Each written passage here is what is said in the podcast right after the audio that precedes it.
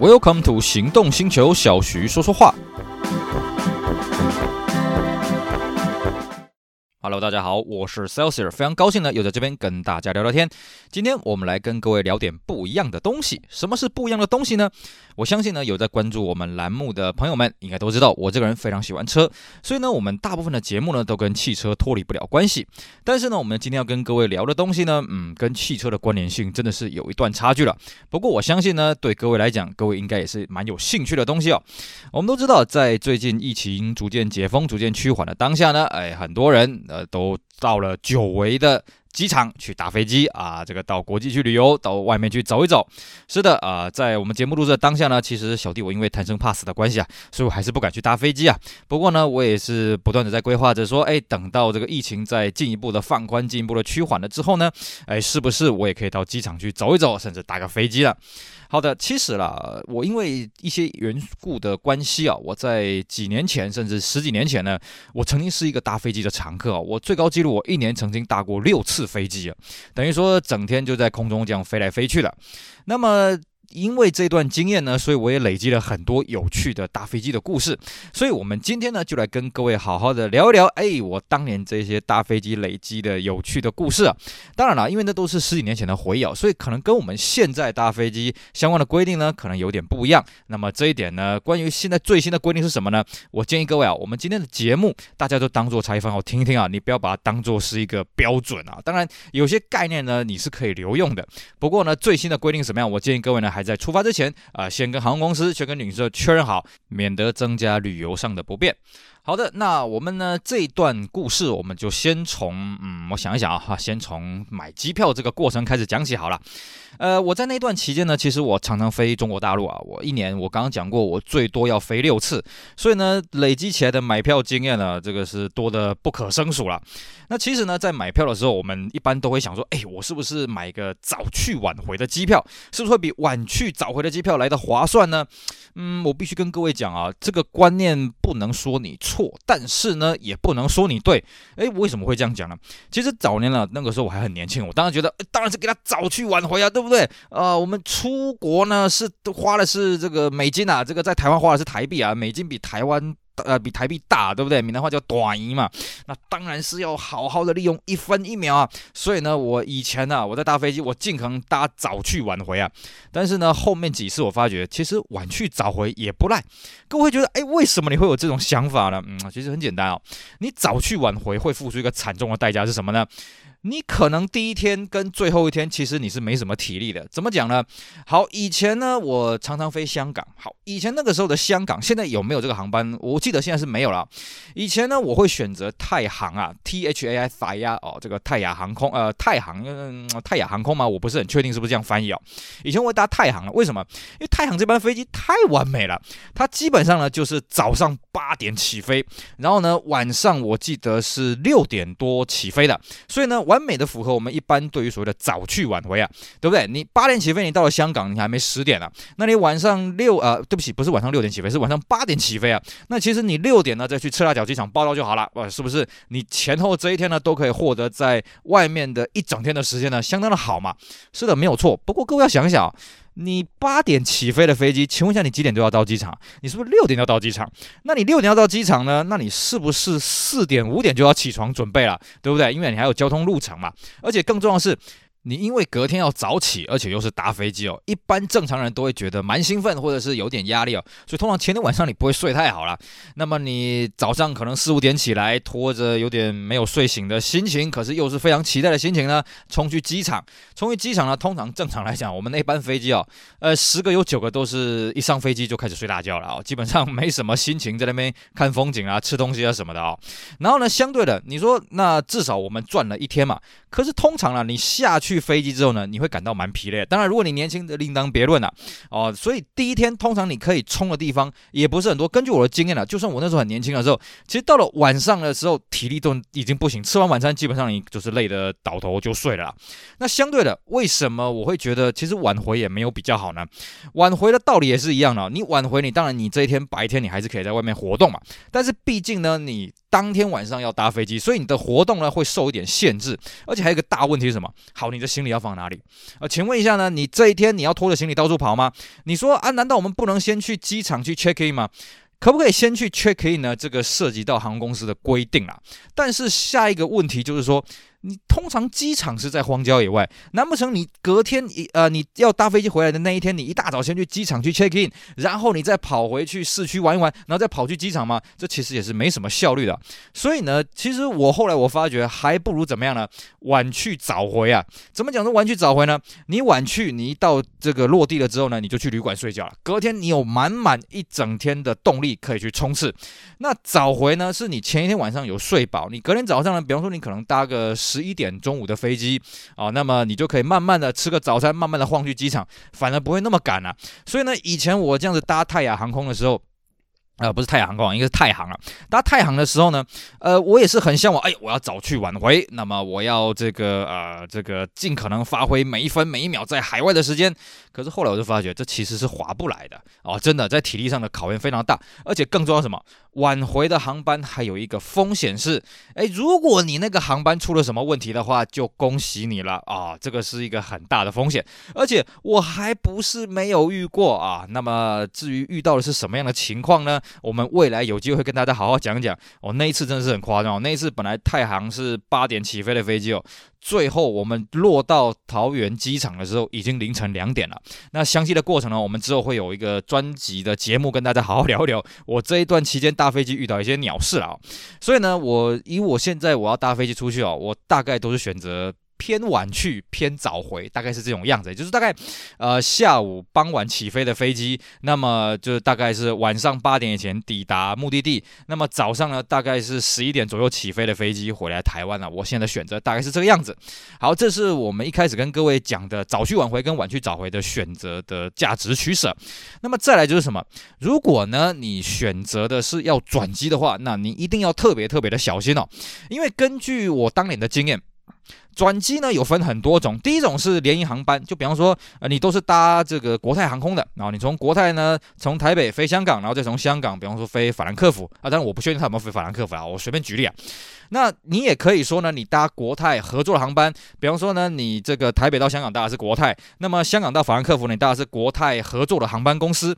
那其实这种转机呢，我觉得是最保险的，为什么？因为你都是跟同一间航空公司买的票。所以呢，他会负责帮你把行李一路这样运送到你的目的地。当然，除非你中途你要下飞机，你啊不是下飞机啊，就是中途你要入境什么的，另另当别论啊。但是呢，如果你选择的是 A 航空公司到这个第一个定点，然后 B 航空公司到第二个定点，而且 A、B 这两个航空公司不是联营航空，也没有什么关联的话，那你就要特别小心哦，因为你可能要先入境再出境，甚至你可能要自己去提行李，他不会帮你提行李哦，这个会很麻烦。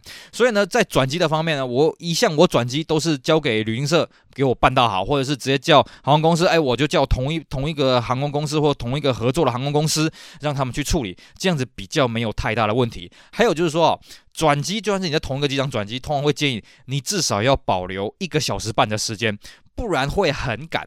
像我以前呢，我常飞香港，然后从香港中转到，比方说大陆的北京啦，到了上海哦。那么其实呢，我以前搭的航班，我曾经为了要节省时间呢，我曾经会搭那种中间转机只有一个小时十分钟了。其实一个小时十分钟很赶，因为你飞机下来之后，你要马上冲去转机的柜台，然后再去通过一个行李安检，然后再去这个飞机的报到柜台那边去报到。其实这是很麻烦的事情，因为你第一个航班如果你有 delay 的话，哎，那你可能后面的时间就会非常的赶了。当然了，呃，这个讲到这个同航空公司或是合作航空公司的转机呢，哎，这边就有一个小福利可以跟大家讲，那你说啊，假设我今天我选了这个间隔是一个小时多，而且航空公司票也都开出来，而且是同一间航空公司，那如果第一班的航班它 delay 怎么办呢？其实这是我们在搭同一个航空公司转机，我们最希望看到的事情，因为这个时候你就有机会被升等了。怎么讲呢？既然我今天是跟同一间航空公司买的转机的机票嘛，所以呢。如果今天我没办法搭上我第二个航班的话，那就是你航空公司要负全责。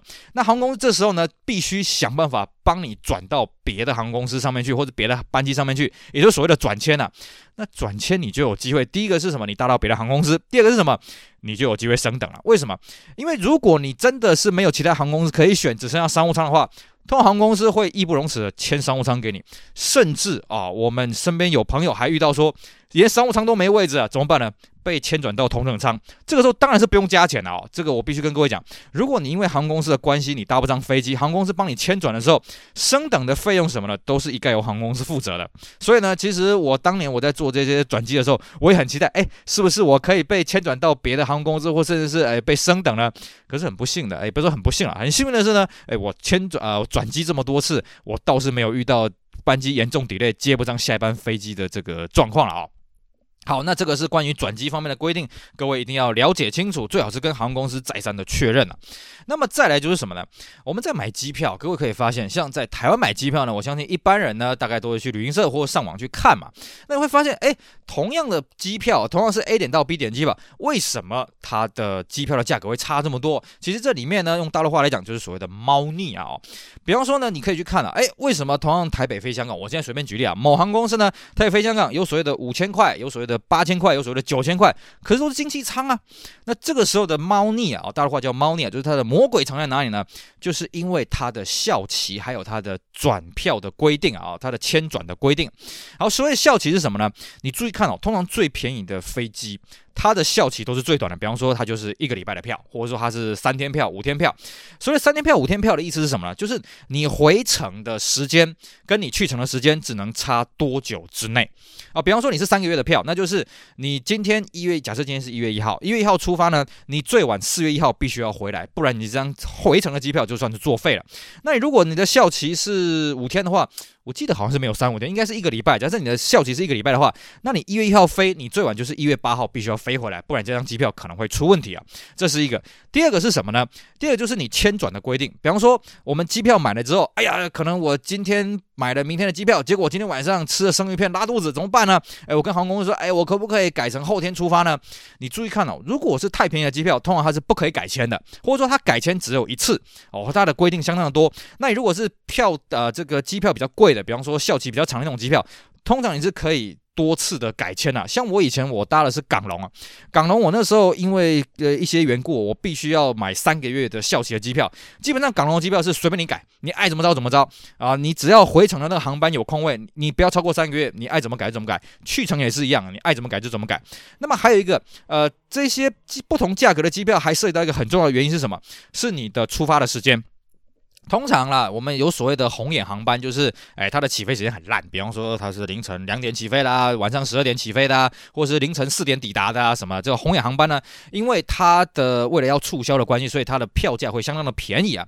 那各位会很好奇，为什么航空公司要推出这样子的班机呢？因为相对的，这种红眼的航班，它的起降的费用是比较便宜的，它的成本会比较低一些。加上可能当地的政府会希望推广观光啊什么的，所以航空公司愿意去开辟这样的航线。但为了要吸引消费者上门呢，当然会在票价这边实质的回馈给消费者。所以呢，基本上你太便宜的机票，可能都是这些红眼航班，或者它会限制说，啊，你必须要在晚上七点以后登机啊，或者是晚上十一点以后的航班才可以试用啊。所以各位，你在选择机票的时候，不要一味的是追求低价，因为低价有时候它的时间真的是很烂。像我们刚刚跟各位讲了，其实我现在比较喜欢晚去早偏晚去偏早回哦，但是我也不会选择那种哇晚上八九点才起飞，然后可能到达机场可能已经十二点一点了，因为这样你隔天基本上整个行程都爆掉了，所以这个要特别的去小心。这边再跟各位讲一个小技巧，其实同样都是这个某同一间航空公司的同一个航段啊，那同样都是经济舱呢，它会你在你的票上面会写个什么 K 舱、S 舱、T 舱、Y 舱、Z 舱什么有的没的这些 A、B、C、D 的舱等啊，这个舱等呢，其实就代表你这个票的效力啊，就是你到底这个票可以改不改，可不可以改啊？那可以搭早一点的航班吗？或者是你回程的效期有多少呢？就藏在这个英文数字里面。下次各位在买机票的时候可以稍微看一下。那至于呢，买机票这方面，各位会觉得要怎么买会比较划算呢？其实我跟各位讲，还真没有一套逻辑啊。像我刚刚讲过，我通常都是跟旅行社买票嘛，啊，像我可能先上网看一看，OK，好，这个票价大概怎么样，那我就去跟旅行社买票。其实这也不一定啊，因为我也曾经跟航空公司的官网上面买票。呃，飞机票这个东西是很好玩的，它有一套很很复杂的定价机制啊。一般，我们会觉得说，哎，我是不是在航空公司起飞之前，我买的票是最贵的？理论上是，但是也不一定，因为我也曾经遇过说起飞前的票价最便宜，因为很简单，它不再再不卖掉，这边就变成空位了，是不是？当然，我们可以确定的是，你在机场的航空公司柜台买的票一定是最贵的，这是必然，因为他知道你没得选。但是相对的，如果你今天你是在旅行社买票，我也不敢说你买的一定是最便宜的，或者说你在航空公司的官网上面买票，我也不敢说你买的是最贵的。所以呢，到底怎么样买票是最便宜的？这个其实我坦白讲，要各凭本事。甚至有一些这种专门订机票的机票网网站呢，它也很厉害，它真的可以拿到那种你不可思议的票价哦。尤其呢，在中国大陆哦，像我们在台湾买机票，我们都是买来回票，很少你听到有人在台湾你买的是单程票了。因为以台湾的机票定价机制来说，你买单程票你划不来。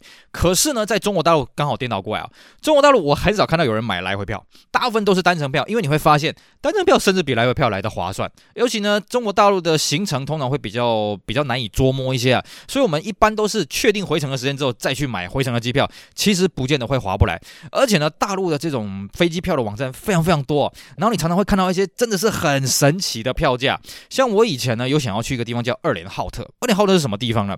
它是内蒙古跟外蒙古的边境城市。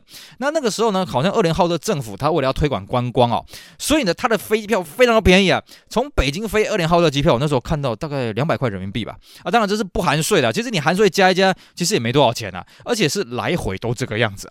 你会觉得，哎，为什么会有这种票价呢？我也不知道。但是如果你去那个航空公司网站上面买的话，就没那么便宜了。就是固定那几间机票待定的网站呢，它就是有办法拿到这个票价。甚至呢，我。朋友还在大陆有看过这个北京飞三亚的机票，不到一百块人民币。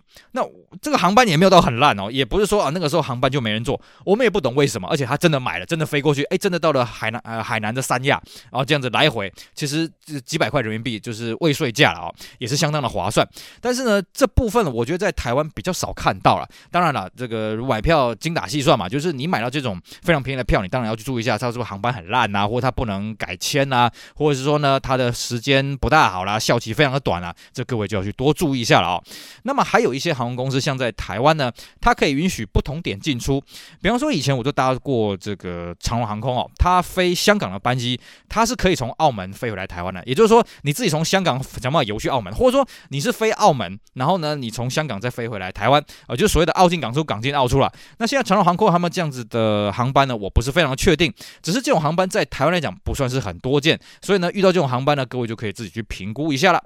那其实讲到划不划算呢？嗯，我也去跟海外的朋友们交流过，我发现到一个很有趣的现象，像在台湾这个地方啊，台湾的机票普遍算起来是比较便宜的。我我这样子看了一下，就是你在台湾，你身为一个这个台湾的居民，那么你买的机票的价格呢，其实会比海外的居民在买同样的机票呢来得便宜。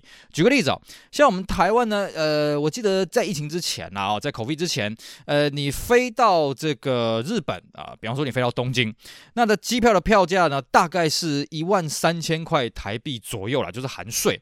可是呢，我发现我日本朋友他们搭同样一个航空公司的同一个航班，从日本飞来啊，来回的票价呢，大概算起来都要七万块日币左右，也就是说呢，比台湾贵了大概两三成左右。当然了，你说这种直接比的票价不一定准，是为什么？因为日本的物价也比台湾贵啊。不过呢，如果你真的把物价的因素扣掉，的确日本的票价是。比台湾便宜啊，可是呢，有没有其他这个不同于台湾的地区呢？哎，有没有其他地方呢？物价比台湾贵，然后呢，收入比台湾高，可是机票比台湾便宜呢？有。我其实去好跟海外一些朋友交流，我发觉哦，香港买的机票最便宜哦。香港的居民呢，他拿香港的身份证，呃，香港我们身份证我不确定啊，反正他只要有办法证明他是香港的居民，然后呢，他用香港居民的身份去买香港飞出来的机票呢，其实比台湾人买到飞香港机票还要便宜。就同样的航段比起来，我这样算一算，目前还没有遇过比香港买机票更便宜的。当然，因为小弟我这个人交友没有说很广阔了，我相信呢，全世界你一定找得出来比香港人买机票更便宜的这个地区的居民啊、哦。这是附带跟各位聊一聊。好的，那这个我们简单的跟各位聊完了买票的一些印象之后呢，接着来跟各位讲一讲搭机的事情。好的，你买完机票了之后呢，当然下一步就是什么？就时间到了，你要去机场现身嘛。我们一般呢，国际线的飞机，你大概就是搭机起飞前的四十分钟到两个小时之内啊，你要去这个柜台去 check in。当然，我再次跟各位这个建议啊。不要拖到最后一刻再去机场，因为我也不是没有过搭起飞前四十分钟去 check in，那个真的就是三个字叫做超刺激，因为你不能有任何的错误的机会，而且一定是连滚带爬，咔咔咔咔一一样冲进去啊！当然，这个忙中难免会出乱错。我一般啊都是抓起飞前三个小时去机场，为什么要抓那么久的时间呢？因为很简单，你要容错。第二个是什么呢？有些航空公司的柜台它是起飞前三个小时就开台，那有些航空公司更妙，我还遇过那种航空公司是二十小时之前你就可以 check in 了哦，那个相相当的方便。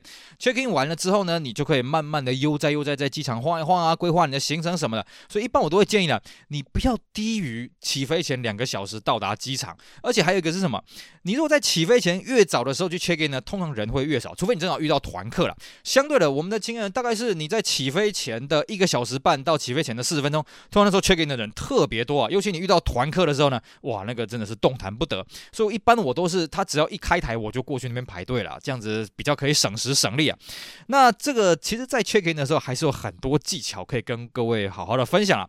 首先第一个，我们去搭飞机啊，除非你是搭廉价航空，或是你这个人呢身无障物啊，像我这个人呢。每次搭飞机出外去旅游的时候呢，我都喜欢当货柜车啊。什么叫货柜车呢？就是呢，我从台湾这边带了满满的行李过去，然后到当地呢去卸货，卸完之后在当地又补了满满的行李，这样子回来啊，这样当货柜车。因为对我来讲啊，像廉价航空我是不搭的，因为我的行李多，而且我算过，廉价航空虽然它可以另外再去买行李的费用，但是我算一算，时间也好，或者是这些金钱也好。划不来，所以我基本上我是不搭廉价航空的，因为我的行李量比较多。但这是我的因素啦。如果说你的行李没有那么多，你只有一个背包的话，当然搭廉价航空或许你会划得来一些啊。那么其实呢，如果你像我一样行李很多的时候呢，首先第一个行李箱的选择就是一个非常非常大的学问啊。那我相信呢，一般人所谓的行李箱大概就是所谓的登机箱嘛，哦，这个大的话叫做拉杆箱。那可能还有一个托运的大的行李箱，大概是这个样子。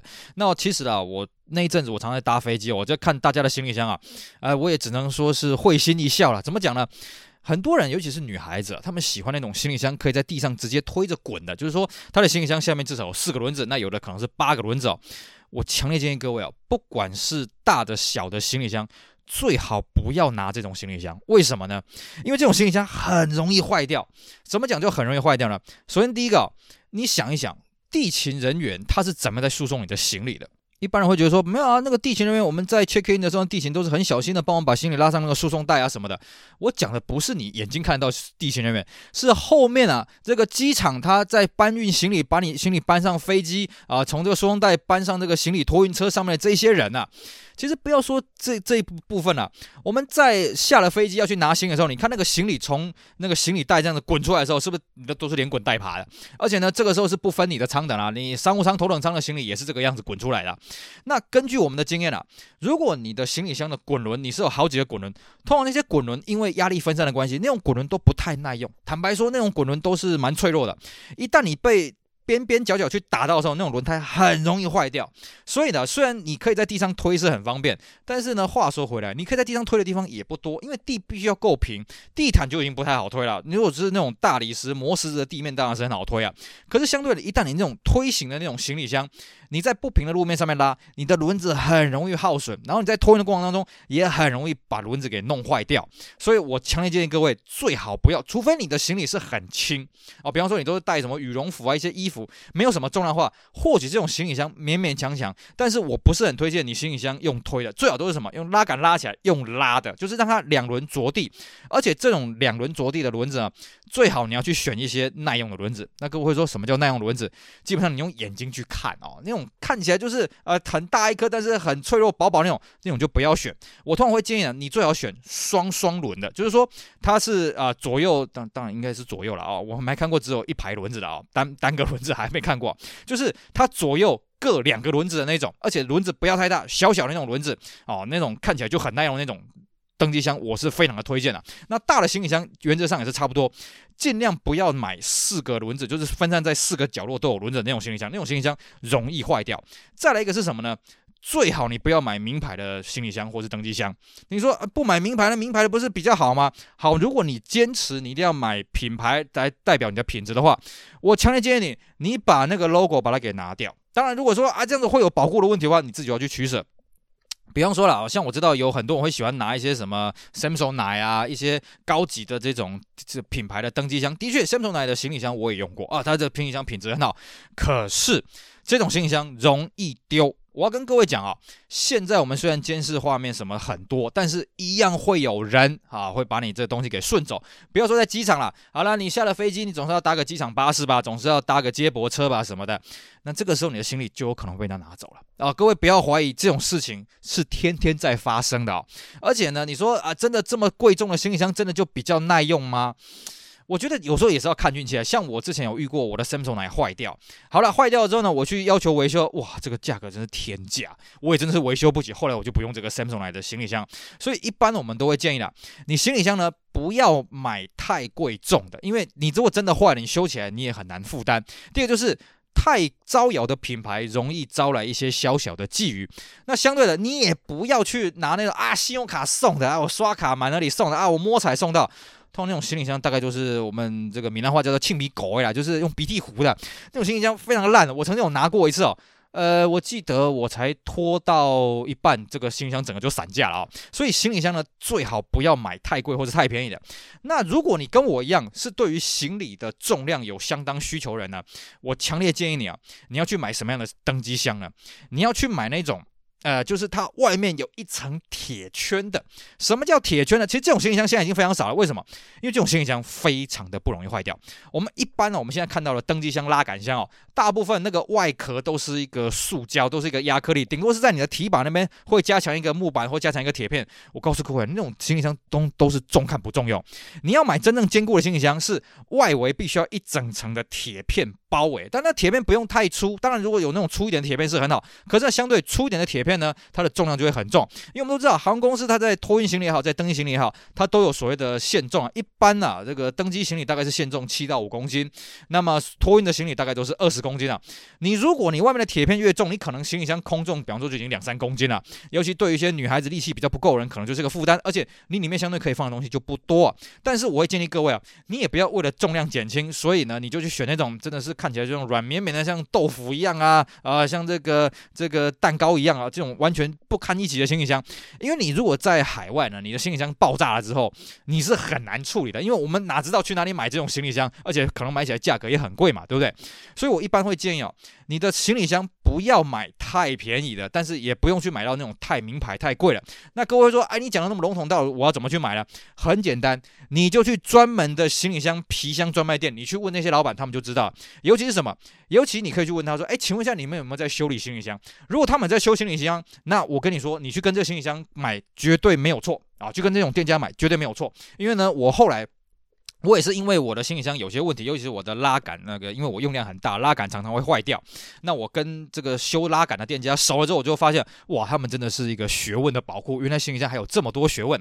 那另外还有一个啦，也可以跟各位补充一下，行李箱的拉链哦，你最好要多拉几次，因为因为太便宜的行李箱哦，它那个拉链其实很烂。那我也遇过说那种大品牌，我就不要讲哪个品牌了，大品牌行李箱那个拉链拉一下就断掉。行李箱的拉链拉断是一件非常头痛的事情，尤其你在海外发生的时候，所以我都会建议各位啊，你那那个行李箱最好是双拉链的。你如果有个拉链坏掉了，至少还有另外一个拉链可以用，最好是买那种双拉链的。那至于里面的隔间什么的，就看个人的喜好啊。但最重要还是哦，记得以耐用为最大的优先考量。好，这个是这个行李箱这部分的学问啊，顺便跟大家补充一下。好了，那么到了这个机场的时候呢，你要去搭机嘛。那搭机除了你要行呃，就是行李箱要拉到现场以外，当然你要行李去托运嘛。可是托运呢，像我们刚刚讲的，哎，航空公司都有规定，你的行李托运行李大概是二十到二十五公斤啊。一般经济舱来讲，那你上飞机行李大概是五到七公斤。那你要怎么知道你的行李有没有超重呢？是不是？因为如果你到现场说啊，没关系，我超重了，我付个超重费。各位千万不要这种傻劲啊！因为超重费是很贵的。我当年我记得我常搭的港龙航空，它是规定，如果你行李要付超重费的话，一公斤是一千七百块台币啊，这个你绝对划不来。那你说那没关系，那我在机场用邮寄的，呃，不是全天下的机场都有邮局的。反过来，机场里面有邮局可以邮寄的，算是特例吧。哦，其实不算是很多。那你说，那我要怎么去控制？当然，一个笨的方法是什么？那你先在家里面称嘛。